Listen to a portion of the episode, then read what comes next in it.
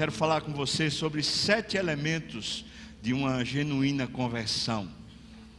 Conversão é um ato de Deus em nós, é um ato da sua soberania, da sua eleição, da sua escolha. Nós recebemos como um presente, uma dádiva, uma graça. Nós assimilamos pela fé e empreendemos daí em diante uma jornada nova, viva, poderosa. E para falar sobre isso, eu quero ilustrar ou usar o episódio que aconteceu com um dos personagens mais centrais da Bíblia, o apóstolo Paulo. Abra sua Bíblia, por favor, em Atos, capítulo 9. Atos, capítulo 9. Nós vamos ler dos versículos 1 a 20, o episódio da conversão do apóstolo Paulo. Nós vamos ler o texto, Atos, capítulo 9, de 1 a 20.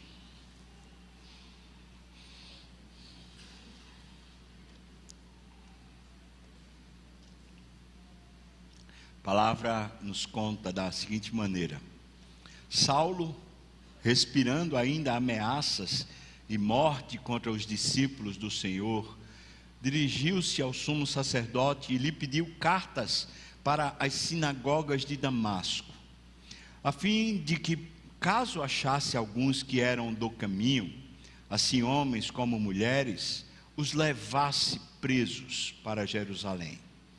Seguindo ele estrada fora, ao aproximar-se de Damasco, subitamente uma luz do céu brilhou ao seu redor e caindo por terra, ele ouviu uma voz que lhe dizia: Saulo, Saulo, por que me persegues? E ele perguntou: quem és tu, Senhor? E a resposta foi: Eu sou Jesus, a quem tu persegues. Mas levanta-te, entra na cidade, onde te dirão o que te convém fazer. Os seus companheiros de viagem pararam emudecidos, ouvindo a voz, não vendo contudo ninguém. Então se levantou Saulo da terra, e abrindo os olhos, ele nada podia ver e guiando-o pela mão, levaram-no para Damasco. Esteve três dias sem ver, durante os quais ele nada comeu nem bebeu. Ora, havia em Damasco um discípulo chamado Ananias. Disse-lhe o Senhor numa visão: Ananias. Ao que respondeu: Eis-me aqui, Senhor. Então o Senhor lhe ordenou: Dispõe-te e vai à rua que se chama direita, e lá na casa de Judas, procura por Saulo, apelidado de Tarso, pois ele está orando e viu entrar um homem chamado Ananias e impor-lhe as mãos para que recuperasse a vista. Ananias, porém, respondeu: Senhor, de muito tenho ouvido a respeito desse homem, quantos males ele tem feito aos teus santos em Jerusalém. E para aqui ele trouxe autorização dos principais sacerdotes para prender a todos os que invocam o teu nome. Mas, Senhor, mas o Senhor lhe disse: Vai porque este é para mim um instrumento escolhido para levar o meu nome perante os gentios e reis, bem como perante os filhos de Israel. Pois eu, Deus, lhe mostrarei quanto lhe importa sofrer pelo meu nome. Então Ananias foi, e entrando na casa, impôs sobre ele as mãos, dizendo: Saulo, irmão, o Senhor me enviou a saber, o próprio Jesus que te apareceu no caminho por onde vinhas, para que recuperes a vista e fiques cheio do Espírito Santo. E imediatamente lhe caíram dos olhos como que umas escamas e tornou a ver. A seguir, levantou-se e foi batizado. E depois de ter se alimentado, sentiu-se fortalecido. E então permaneceu em Damasco alguns dias com os discípulos. E logo Saulo pregava nas sinagogas a Jesus, afirmando que este é o Filho de Deus. Amém. Você sabe quem é Paulo? Quem não sabe? Paulo é conhecido. A sua história também é muito conhecida. Podemos dizer algumas coisas bem claras e óbvias. Paulo é um romano e também um judeu. Ele é nascido em Tasso. Tasso era uma espécie de mini Roma. E todo aquele que nascia em Tasso era romano. Portanto, ele é romano de nascimento. Mas ele também é judeu porque ele é filho de judeu. E o que a tradição diz é que o pai de Paulo também era fariseu e também era rabino. Portanto, ele é de uma herança, de uma estirpe de pessoas que já estudavam a Bíblia, conhecedores da Bíblia. Paulo, quando chega à idade própria, ele vai para Jerusalém e lá em Jerusalém ele é educado por cinco anos aos pés de um grande erudito chamado Gamaliel. É ali que ele se prepara para uma carreira. Ele é fariseu agora e ele aspira a se tornar um rabino. Esse era um primeiro passo, o próximo passo em direção ao sinédrio. Provavelmente era a expectativa de um homem da monta de Paulo, da capacidade de Paulo. Paulo, agora já reconhecido como um fariseu, já habilitado e credenciado, ele está fazendo a sua carreira, a sua programação, investindo força para ver se ele consegue aspirar novos patamares. E é por isso que ele resolve, com muito zelo, com muito esmero, ele resolve matar cristãos. A Bíblia conta para nós, antes de chegar no capítulo 9, que quando Estevão estava sendo morto, Saulo consentia na sua morte e os, as roupas de Estevão estavam aos pés de Paulo. Portanto, esse homem estava aqui com uma ambição. Ele pegou cartas da liderança lá de Jerusalém, cartas de autorização para ir até Damasco perseguir os cristãos. Leia-se a perseguição como entrar nas casas, pegar homens, mulheres e crianças e levá-los presos, muitas vezes arrastando-os pelos cabelos, envergonhando-os publicamente. Paulo fazia isso sem cerimônia nenhuma. Afinal de contas, ele tinha uma ambição, ele queria crescer na sua carreira. E ainda tinha uma justificativa mental. Isso é zelo pelo Senhor. Porque os judeus, naquela época, acreditavam que os cristãos eram uma espécie de blasfêmia, um grupo que era rebelde contra a Bíblia e contra o Deus verdadeiro. E, portanto, eles mereciam e deveriam ser mortos. Essa seita que estava se tornando uma espécie de praga em todo o território dos judeus. Então, Saulo, com o zelo e com a ambição e com a justificativa, ele não tem cerimônia em maltratar os cristãos. Acontece que Paulo ia dar um salto muito maior do que ele ambicionava. Ele ia se tornar muito maior do que os projetos que ele tinha no coração. Se ele tivesse conseguido chegar até onde ele queria, ele talvez, muito dificilmente, mas talvez, ele conseguiria um assento no sinédrio. Mas qual de nós conhece os membros do sinédrio? Qual de nós? Talvez a gente conheça aqui Anás e Caifás, talvez a gente conheça o Nicodemos, José de Arimateia. E todos esses que nós conhecemos é porque eles se envolveram com o Senhor Jesus. Senão a gente nem sabia o nome deles. Mas quem não conhece Paulo? Quem nunca ouviu falar de Paulo?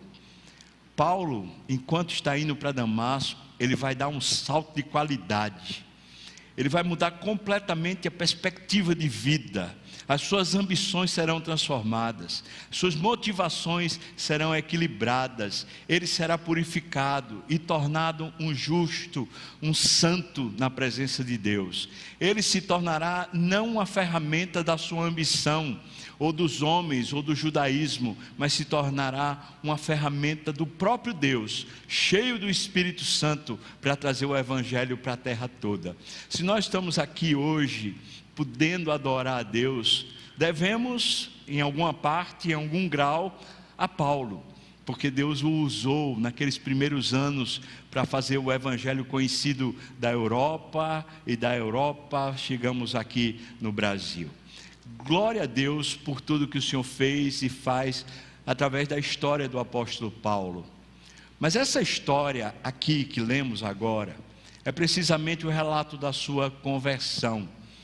E estudando isso, porque eu tenho me apegado um pouco ao livro de Atos, dá para ver pelo menos sete elementos que Deus usa para que a conversão seja genuína eu queria percorrer esses elementos com você nessa manhã e a partir desses elementos perceber os desafios que nós temos para a nossa própria fé. Talvez você chegou aqui hoje e você ainda não é um convertido de verdade, e quem sabe hoje o Evangelho lhe alcança. Talvez você está aqui, mas está um pouco apático, os compromissos que você fez com o Senhor você não está cumprindo, ou você está sendo medíocre. Talvez o Senhor queira lhe aquecer um pouco mais, lhe fortalecer, lhe levantar. Talvez você precise ser chamado hoje para o um ministério, ser chamado por Deus para um, um tipo de vida que você nunca pensou, mas que Deus quer lhe usar como um instrumento. E tudo isso está dentro da vida do apóstolo Paulo, especialmente nessa conversão. Primeiro elemento que eu queria pensar com você está nos versículos 1 e 2. Uma genuína conversão, ela é precedida por uma escuridão espiritual que depois, quando nós olhamos para trás, nós temos vergonha. Veja o texto diz para nós que Paulo estava respirando ameaças de morte contra os discípulos. Isso é o que diz logo no primeiro versículo. Ele respira isso. Isso quer dizer que ele é inspirado e motivado por isso. Havia uma espécie de ira dentro de Paulo, que ele chamava de zelo, zelo por Deus. Existia uma espécie de ambição que destruía a vida real de Paulo. Depois que ele se converte, depois que o Senhor arranca ele do império das trevas, muitos especialistas, teólogos afirmam que essa memória, ele lembrar do que ele fez, causava uma imensa vergonha. Ele mesmo se apresenta várias vezes dizendo que ele é o pior dos pecadores, que ele era um blasfemo. Ele usa essa expressão quando ele escreve a Timóteo. Ou seja, isso que ele viveu antes de se converter, depois da conversão se tornou um grande laboratório de Deus no seu coração. A história que lhe envergonhava era um trabalhar do Espírito, trazendo para ele motivação genuína agora para servir a Deus de todo o coração. Pense comigo sobre isso um pouco, irmão. Toda pessoa que é convertida, ela só é verdadeiramente convertida porque ela sabe do buraco de onde ela veio ela sabe da escuridão e das trevas de onde ela veio. E toda pessoa que se converte de verdade tem vergonha do seu passado, tem vergonha do que era. Alguns têm uma história que, quando conta, todos nós fazemos, meu Deus, talvez era um assassino, um ladrão, uma pessoa vendida à escravidão da prostituição, sabe-se lá. Mas outros de nós, talvez fôssemos como o apóstolo Paulo, gente direita, organizada, estudiosa, só com uma ambição de progresso, de ter uma vida, vamos dizer assim, decente. Era isso que Paulo queria. Entretanto, essa vida era a vida escura, era uma vida de trevas. E ele passa a ter vergonha, e é o trabalhar de Deus depois na vida de Paulo. Primeiro elemento que Deus usa para uma conversão é trazer a nós a convicção da escuridão. E quando Deus nos salva, Ele redime a nossa história passada. Ele pega aquilo que nos envergonha e Ele coloca não só no mar do esquecimento, mas Ele coloca para nós como uma motivação moral, ética, para nos comprometermos ainda mais com Ele, para sermos usados para a glória dEle. Eu diria para você o seguinte: quanto mais perdoado você se sente, mais amado você se sente. Quanto maior as trevas que você veio, mais você, vê a luz hoje, mais você percebe o poder da, sua, da salvação de Deus na sua vida. O primeiro elemento, portanto, é uma escuridão espiritual, da qual todos nós temos vergonha. Será que você que entrou hoje aqui, tem coisas na sua vida que você tem vergonha? Você tem um tipo de vida que é, esconde as coisas, um ambiente secreto no computador, um ambiente secreto na sua alma, um ambiente secreto na sua ética. Será que você tem isso na sua vida? Será que você é uma pessoa meio que falsa, que aparenta para todos uma coisa, mas você sabe que atrás de você, lá no seu âmago, tem coisas muito feias? É precisamente isso o material que Deus usa para salvar. E a Bíblia não esconde isso, mostra que Paulo era assim. O segundo elemento nós vamos encontrar no versículos 3 e 4 é uma iluminação espiritual que nos põe no chão. Antes de nos levantar, nos põe no chão. Quando finalmente a luz do Senhor brilha sobre nossos olhos, a primeira coisa que acontece não é que a gente se levanta, é que a gente cai no chão, a gente finalmente cai em si, finalmente a gente diz: Meu Deus, quão terrível eu sou. E é isso que acontece com Paulo. Alguns falam que ele estava a cavalo, caiu do cavalo. Bom, aqui o texto só diz isso. Quando ele estava chegando lá, brilha uma luz, ele cai por terra. No versículo 4 diz isso. O que foi que aconteceu com Paulo? Paulo finalmente encontrou uma luz que iluminou as trevas. E então ele cai no chão. Você já caiu no chão? Você já se deparou consigo mesmo para ver a sua própria vergonha? Você já desacreditou de você? Você já passou por cima de coisas que você mesmo diz está errado? Ninguém deveria viver assim, mas você foi lá e fez. Quando a luz do Senhor brilha, a gente consegue ver as trevas e o arrependimento é o cair no chão. O arrependimento é esse senso de inadequação, de dizer: eu não mereço, eu não mereço mais nada, eu não mereço Deus, eu não mereço a bondade de Deus, eu não mereço a família que eu tenho, eu não mereço a esposa que eu tenho, eu não mereço os filhos que eu tenho, eu não mereço participar da igreja, eu não mereço o ministério pastoral, eu não mereço nada. Isso é cair no chão. Finalmente a gente se, se deparar com a realidade. A luz traz isso, a iluminação espiritual traz esse reconhecimento e a gente cai no chão. O terceiro elemento é um flagrante divino que nos denuncia. Quando ele cai no chão com aquela luz iluminando ele, o texto diz no versículo 4 que a luz falava com ele dizendo: Saulo, Saulo, por que me persegues? Era luz, ele não sabia quem era. E ele diz: Quem és tu, Senhor? Bom, com certeza, na teologia de Paulo, no reconhecimento rabínico de Paulo, ele, quando viu aquilo que estava diante dele, sem reconhecer precisamente quem era, ele sabia que se tratava de uma coisa divina. Era muito forte e muito poderosa para ele simplesmente achar que era outra coisa que não Deus. E é por isso que ele diz Senhor. Mas quando ele cai em terra e pergunta: Quem és tu, Senhor? Jesus não trata com ele alisando a cabeça dele.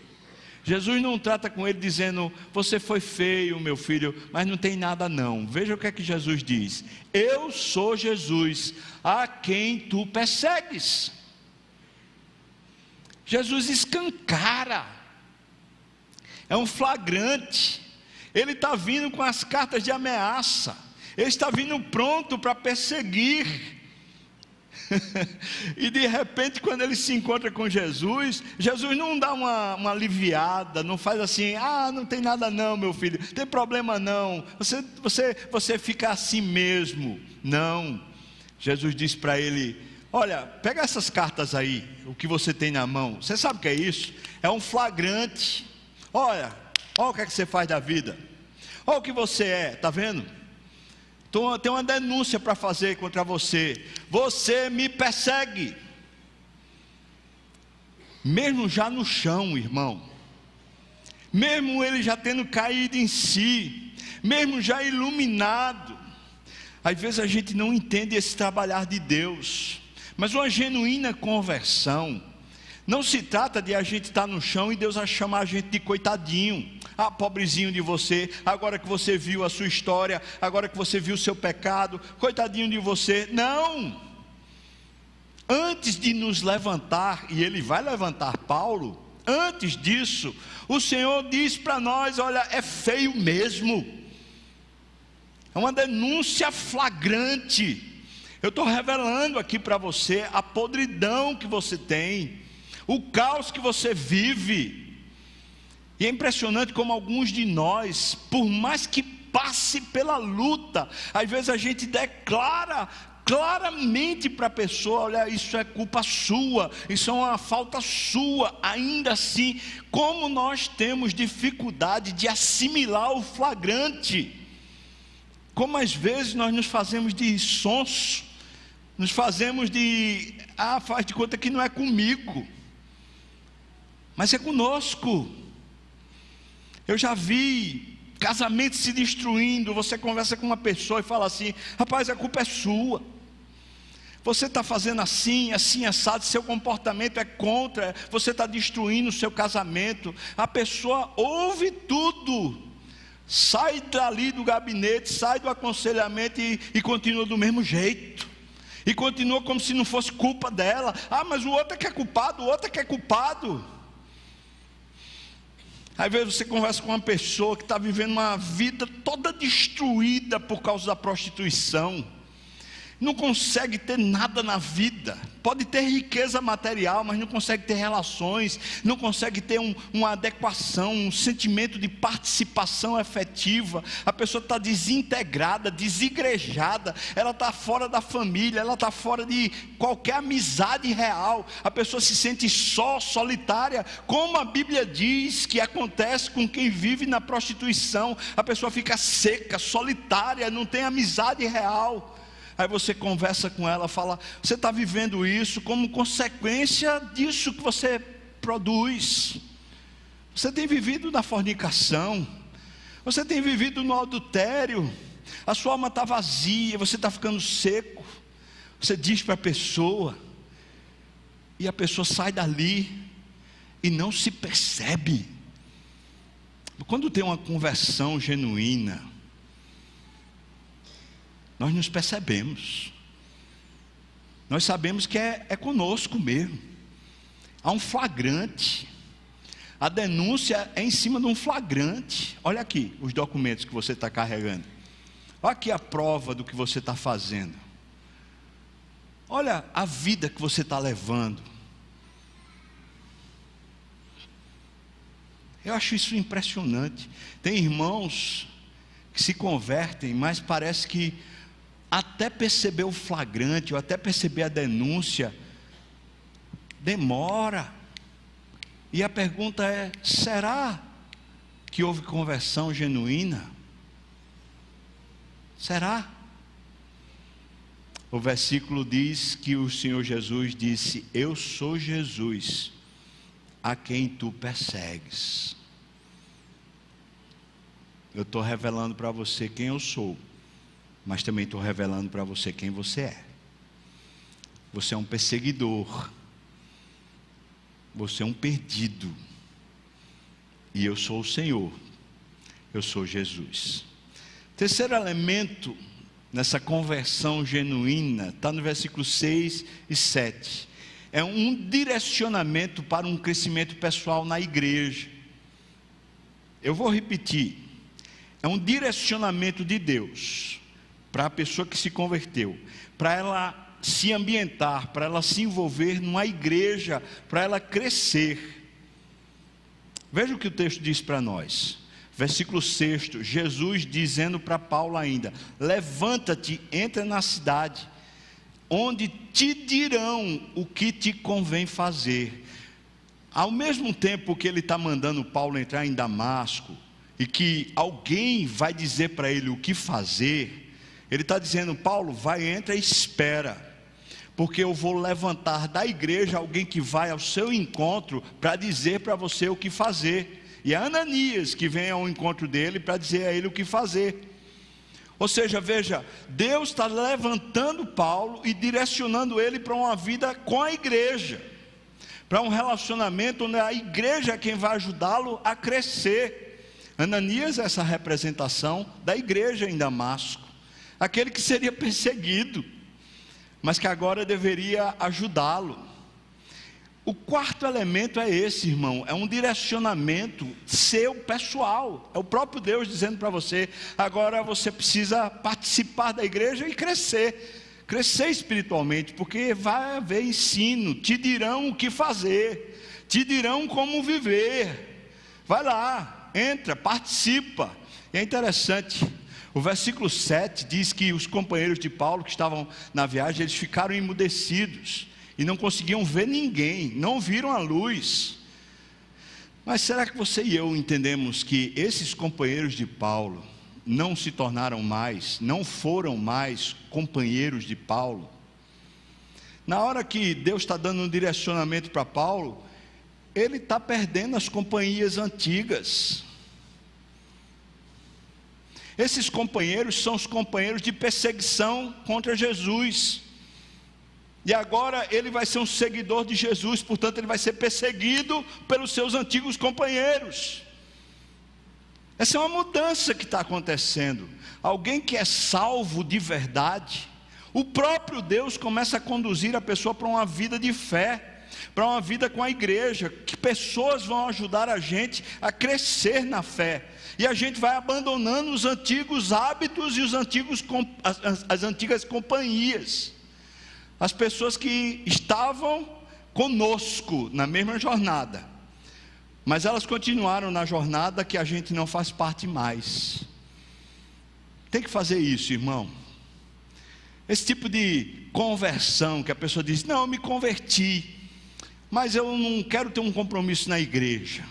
Eu, eu me converti, mas eu continuo fazendo as mesmas coisas com as mesmas pessoas que eu fazia antes ah, o que? Converteu-se? Tem certeza?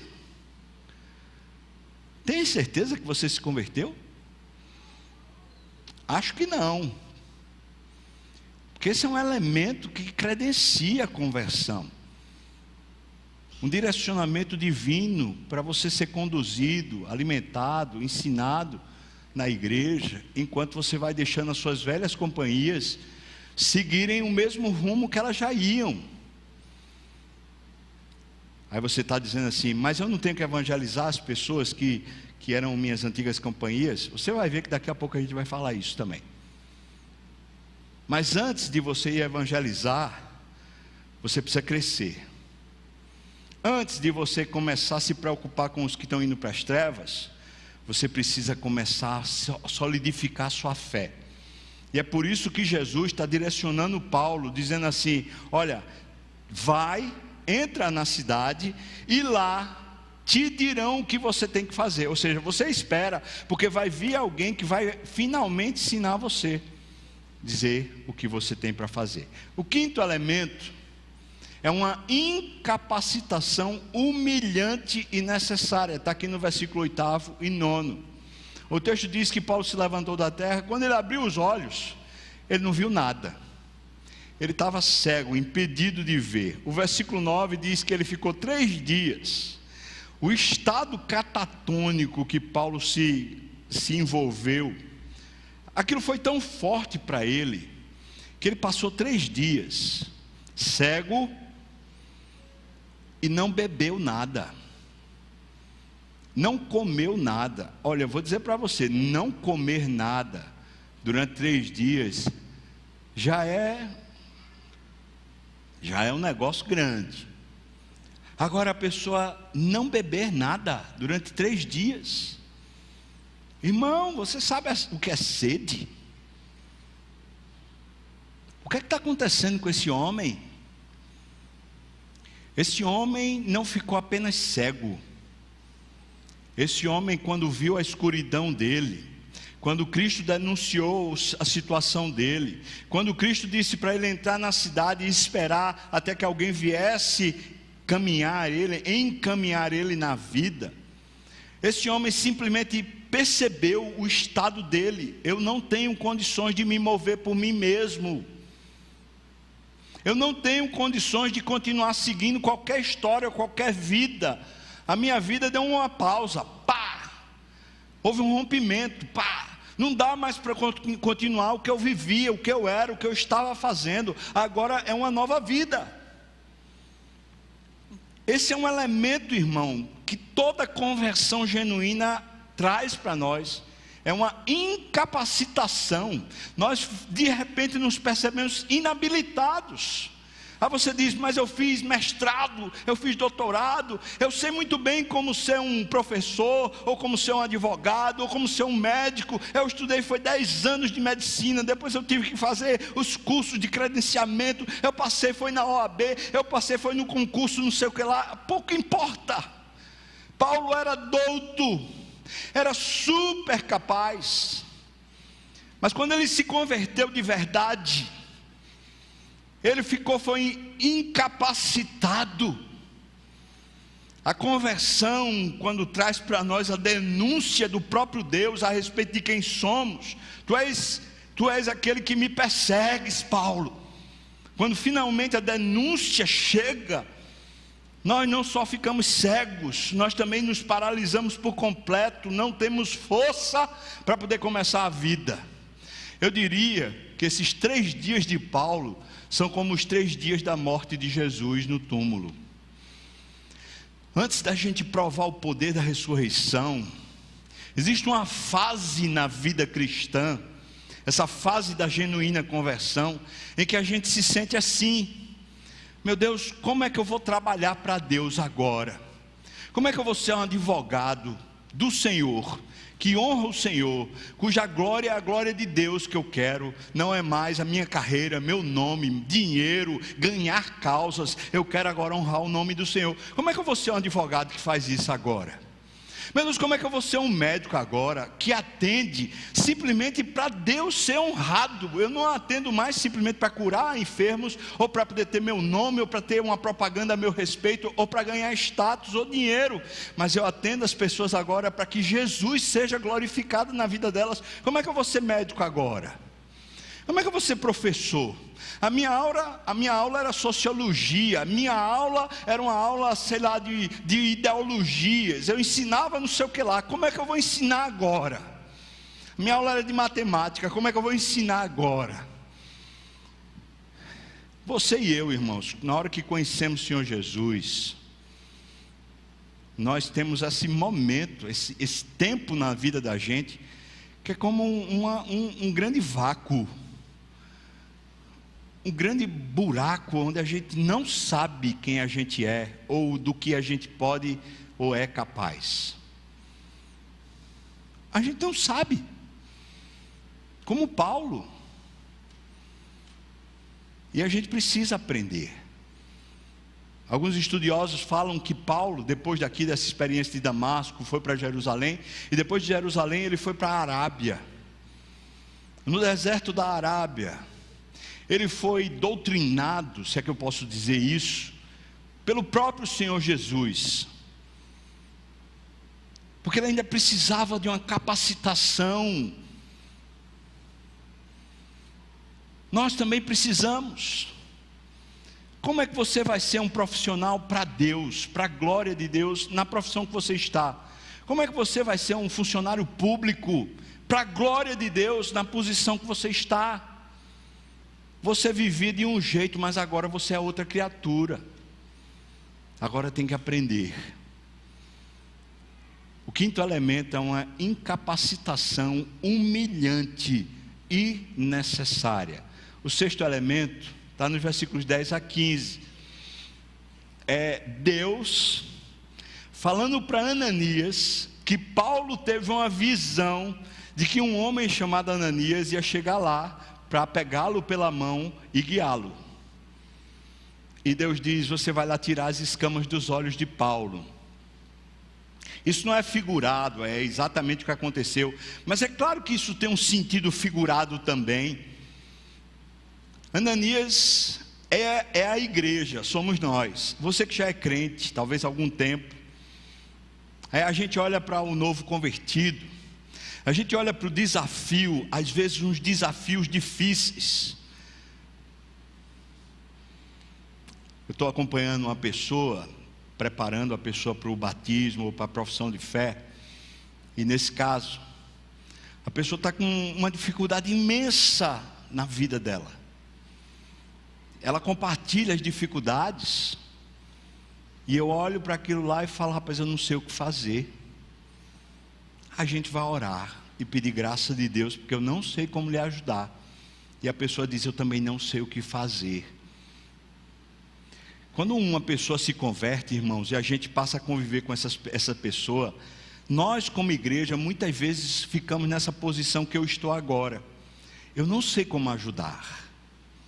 Eu não sei, eu, eu não tenho força, eu não tenho poder em mim para ajudar a pessoa, porque se trata de fé.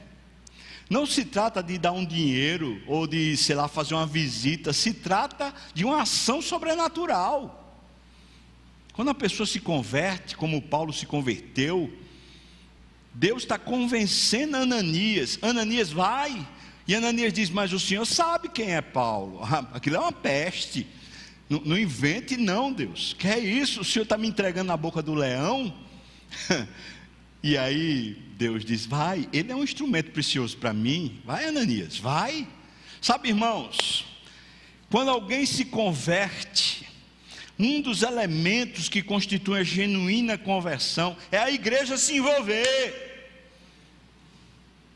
E às vezes Deus precisa despertar a igreja para a igreja se envolver acolher, abençoar, arrancar as escamas dos olhos, na nossa incapacidade, mas sermos instrumentos de Deus.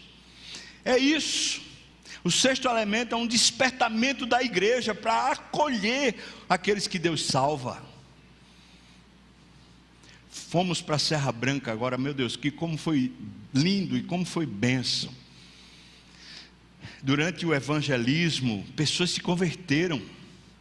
Ali nas ruas, você pode dizer glória a Deus, irmão? É lindo, meu Deus. No culto, fizemos desafio para conversão e pessoas levantaram a mão. Pós-culto, algumas das pessoas que estavam lá me procuraram falando: Eu tive vergonha de levantar a mão, mas eu também quero esse Senhor Jesus. Glória a Deus. Domingo passado, a gente já estava voltando para cá, para Recife.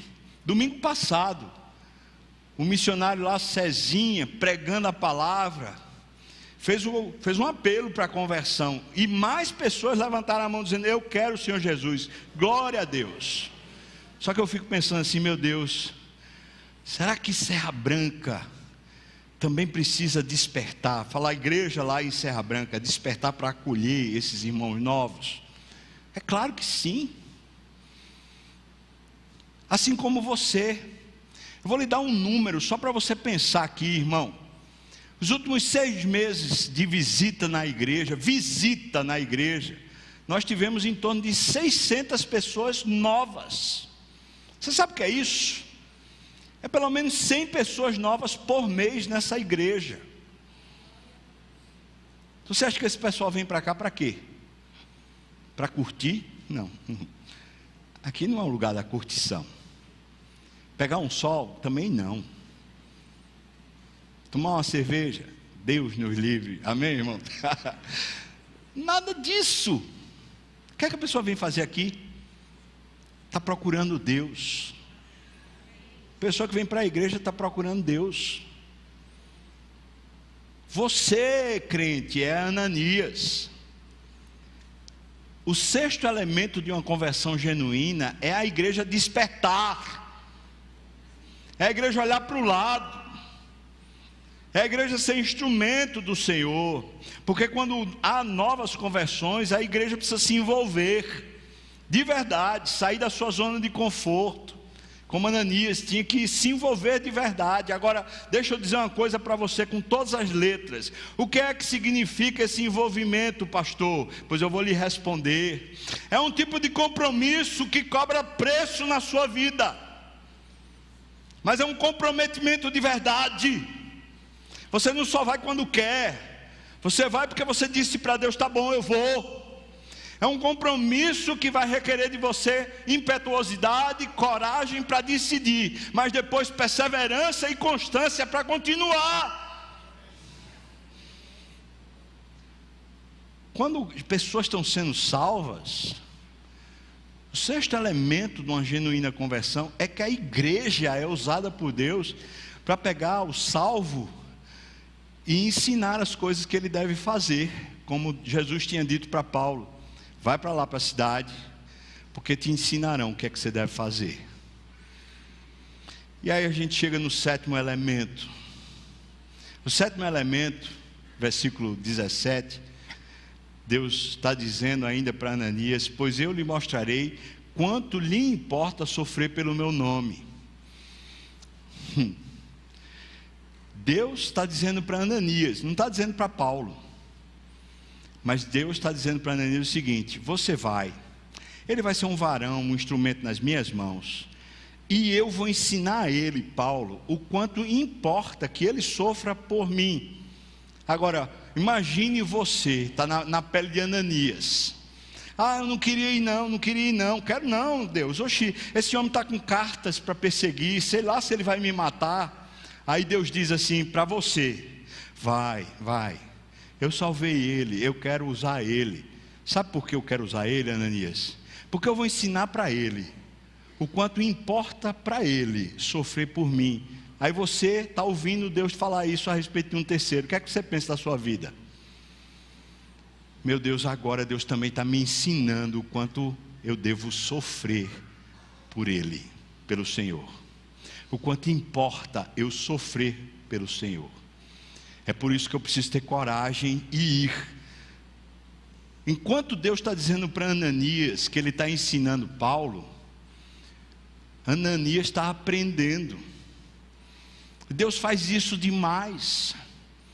Toda vez que eu pego pessoas para poder fazer o discipulado, começar a estudar com elas a Bíblia, eu vou usar uma palavra diferente de discipulado para não confundir a cabeça de vocês. Toda vez que eu pego uma pessoa para o catecumenato, preparar a pessoa para o batismo e profissão de fé, é lindo para mim, irmão. A gente começa a percorrer a Bíblia para lá e para cá, as coisas que eu aprendi há 40, 30 anos, eu continuo aprendendo. Mas quando a gente começa a conversar, parece que tem coisas novas enchendo o meu coração coisas que são para a pessoa, para a pessoa que está recebendo, mas você é abençoado, como Ananias também está sendo abençoado aqui. O sétimo elemento é uma capacitação para a igreja, finalmente a igreja habilitar o inabilitado, ou para a igreja capacitar o incapacitado. Lembra que Saulo está lá sem comer, sem beber, sem ver. E Ananias vai para lá para tomá-lo pela mão, tirar as escamas dos olhos. E agora, Paulo, versículo 20 diz: E logo pregava nas sinagogas a Jesus, afirmando que este é o Filho de Deus. Quando eu e você, despertados por Deus, dizemos: Senhor Deus, pode me usar. Eu, eu, saio da minha zona de conforto e vou abençoar pessoas, vou ajudar pessoas a crescer na fé. O que acontece é conosco. Nós somos motivados, alimentados, fortalecidos. Nossa fé cresce, nosso ânimo aumenta. Nós somos despertados junto com uma pessoa. Mas o que, é que acontece com a pessoa? A pessoa que estava inabilitada, estava incapacitada, ela estava se vendo como sendo uma pessoa que não tinha condições, como Paulo, cego, sem comer e sem beber. Essa pessoa que Jesus converteu, ela pela igreja, pela instrumentalidade dos servos de Deus que estão na igreja, ela de repente é despertada, levantada e usada por Deus. E Paulo já estava pregando lá em Damasco. Alguém pode perguntar assim, mas já era hora de Paulo pregar em Damasco? Eu sei lá. Eu sei que ele já estava pregando. E tem mais. O resultado dessa pregação é que já estão querendo matá-lo. Os companheiros, eita pau. Não devia dizer isso, né, irmão? Mas era. Veja só, a galera que veio com ele, respirando ameaças, Paulo se converte, passa por esses três dias, Ananias chega, prepara o cara, aí ele quando se levanta, opa, eu vou pregar Jesus. Vai para a sinagoga, quando ele prega Jesus, adivinha quem ele encontra na porta? Os companheiros. E aí, amigo, chega batendo. Ele disse: chega batendo nada, dou um murro. Os caras dizem assim: a gente vai matar você. A gente está respirando ameaça ainda. Você é que não está. Mas a gente está respirando ameaça de morte contra você. De perseguidor a perseguido. Mas como isso aconteceu? Conversão. E a conversão aconteceu, veja só, a conversão aconteceu dentro do coração dele, e de dentro do coração dele foi se expandindo para um, um hábito, para uma vida prática, e dessa vida foi se expandindo para agora ele ser usado por Deus para capacitar ou salvar outros. Toda, toda salvação genuína, ela parte desse processo, desse percurso, ela faz isso. Você primeiro se converte, vê as suas trevas, vê a sua inaptidão.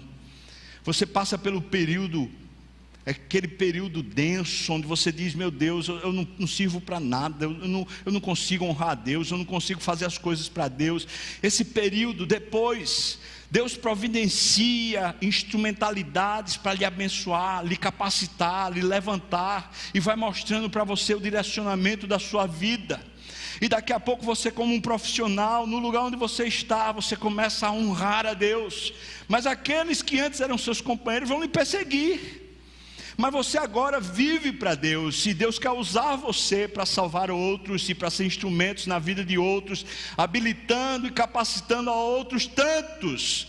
Em outras palavras, irmãos, nós existimos como igreja porque Jesus nos salvou. E porque Jesus nos salvou, nós somos instrumentos de Deus para salvar outros, sermos usados por Deus para outros. Não precisa ser só os antigos companheiros, pode também ser eles, mas pode ser qualquer um que apareça na nossa frente. Pode de repente Deus chamar você para ir salvar Saulo, aquele que lhe maltratava, aquele que queria bater em você aquele que lhe humilhou, aquele que lhe desprezou. Quem sabe? É por isso que eu diria o seguinte: tópicos aqui para a gente refletir. Deus é o único que é o autor e consumador da salvação da fé. Segundo, o convertido, ele passa pelo processo. É Deus quem faz a obra nele. Mas ele que está convertido, ele se deixa conduzir. Pense nisso. ele tem um encaminhamento divino dentro dele. Eu vou fazer parte de uma comunidade. Eu vou querer crescer espiritualmente, eu vou me envolver ali, porque eu quero que as escamas dos meus olhos caiam. Eu quero que finalmente eu me levante desse poço onde eu estou. Eu quero ser usado por Deus. Terceiro, o processo é para tornar você não o bambambam bam, bam da teologia, não um cara especializado em Deus, mas é para tornar você um cara disponível, um servo, como Ananias. O processo é para tornar mim e você servos. Quarto, a igreja é sempre despertada espiritualmente quando as pessoas se convertem. Quando há conversão na igreja, quando pessoas novas começam a se render ao Evangelho, olha, se é obra de Deus, a igreja é despertada. A igreja precisa ser despertada, como aconteceu com Ananias. Quinto, a igreja precisa sair da sua zona de conforto. Eu vou usar uma expressão do Ronaldo Lidório. Primeiro ato da missão da igreja é morrer.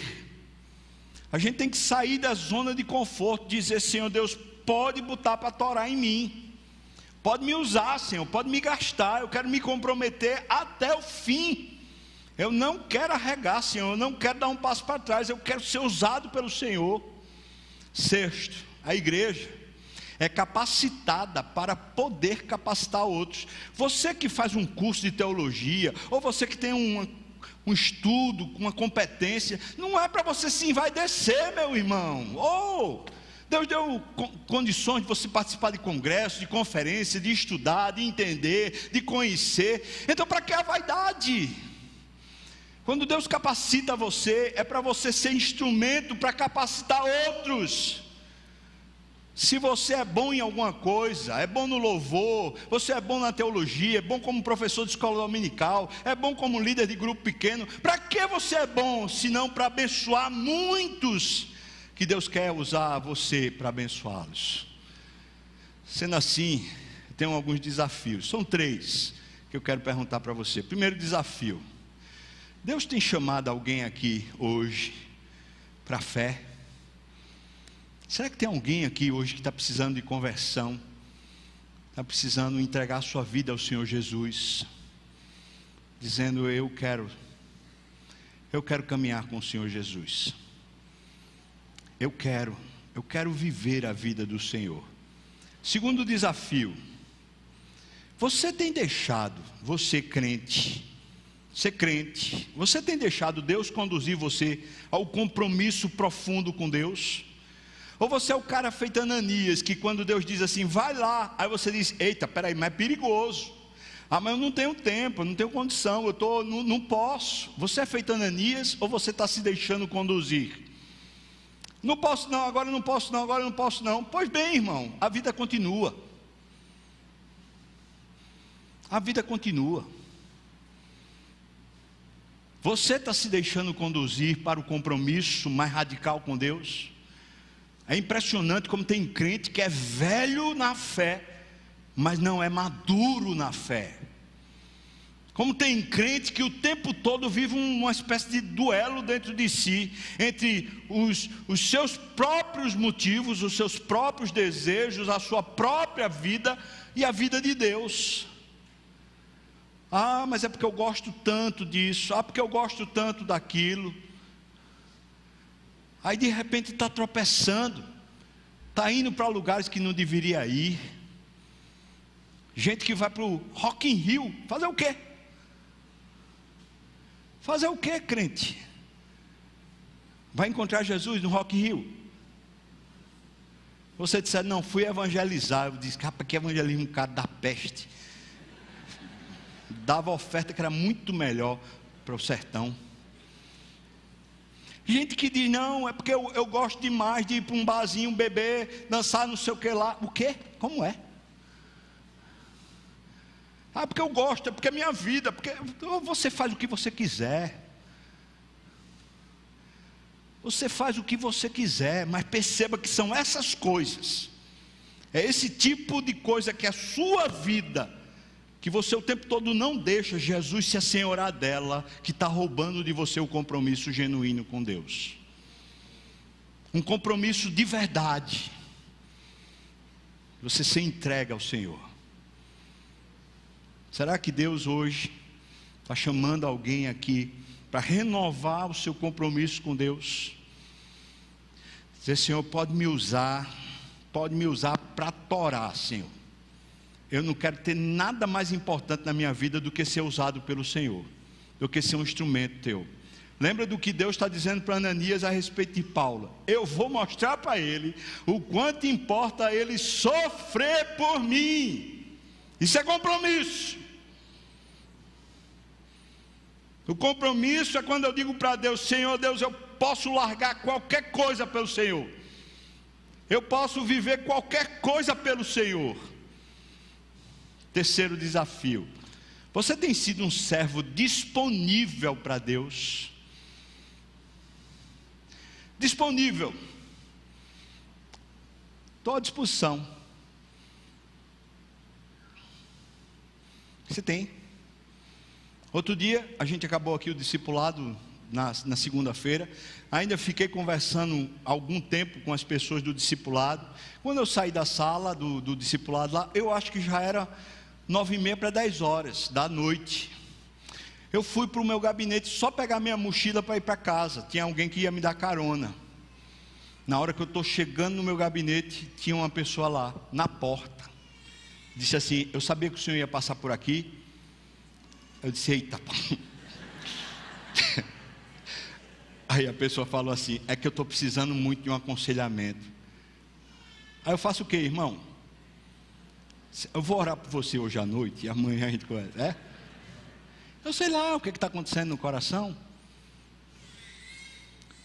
Eu falei: Vamos lá, entra aí. Conversamos lá, sei lá até que horas. Sabe o que foi que aconteceu naquele dia? Ah, Deus é grande, irmão. Deus é maravilhoso. Sabe o que aconteceu? Deus arrancou as escamas do, dos olhos daquela menina que estava lá no gabinete. E de repente ela começa a chorar e fala: Eu quero esse Jesus para a minha vida. Você pode dizer glória a Deus, irmão? Se não há disponibilidade, depois que você já passou o dia todo trabalhando, depois que você já se gastou e está cansado, a única coisa que você vê diante de você é uma cama. Mas se você não tem disponibilidade, irmão, está faltando óleo na sua vida. Pode ser que Deus queira usar você 11 horas da, da noite, ou talvez 6 horas da manhã. Isso não é coisa de pastor, não, isso é coisa de servo, é coisa de crente. Aquela moça estava agoniada porque faltava Jesus no coração dela. E foi naquela noite que o Senhor pegou ela pela mão e disse: Você é minha, agora você é minha filha. Glória a Deus. Deus quer usar você. Será que tem alguém aqui hoje que quer se dispor ao ministério ou dispor a sua vida para que Deus use você? Talvez começar um compromisso sério hoje. Veja que são três pontos de desafios. Um, será que você quer entregar sua vida ao Senhor Jesus hoje? Segundo, será que você quer renovar o seu compromisso? Você já tem compromisso, mas você é fuleiro, é farrapeiro, você precisa renovar hoje. Terceiro, será que você quer começar hoje um compromisso de verdade com o Senhor, dizendo: Deus, pode fazer o que quiser, eu estou me dispondo para o Senhor fazer o que quiser comigo? Nesses três compromissos, eu quero chamar você, se você está dizendo, tá dizendo, eu quero, eu quero assumir isso, eu quero me dispor a esse desafio, eu quero chamar você a ficar de pé, eu queria orar por você, que está dizendo, eu quero. São três compromissos. Primeiro compromisso é o, o fato de você sair das trevas, dizer, eu quero andar com Jesus. Segundo compromisso é você se dispor. Ah, vou, vou renovar meu compromisso, aquele que eu fiz lá no passado, eu vou continuar agora. Terceiro compromisso, hoje você está dizendo, Deus pode me usar. Eu quero hoje assumir o um compromisso, pode me usar, Senhor. Faça de mim o que o Senhor quiser. Amém. Amém. Louvado seja o nome do Senhor. Vamos orar? Deus, estamos aqui ouvindo tua voz. Não estamos diante de homens, mas diante da tua voz. E nos levantamos para te dizer que nós queremos, Senhor. Alguns para dizer que querem receber Jesus como Salvador. Outros para começar hoje um novo momento com o Senhor. Uma disponibilidade para que o Senhor use. Mas um outro grupo está renovando o compromisso contigo hoje, Senhor. Desperta a tua igreja, Senhor Deus. Desperta-nos como teus filhos e capacita-nos, Senhor Deus, para vivermos esse evangelho que o Senhor tem para nós. Ó Senhor, livra-nos das algemas, das ciladas, das coisas que continuam prendendo o nosso coração. E agora dá-nos essa condição que o Senhor deu para Paulo, de sermos guiados pelo Senhor, Pai, e de aprendermos contigo o quanto importa sofrer pelo Senhor, Pai Dá-nos esse privilégio, Senhor. Nós te oramos assim, no nome de Jesus. Amém. Amém. Amém.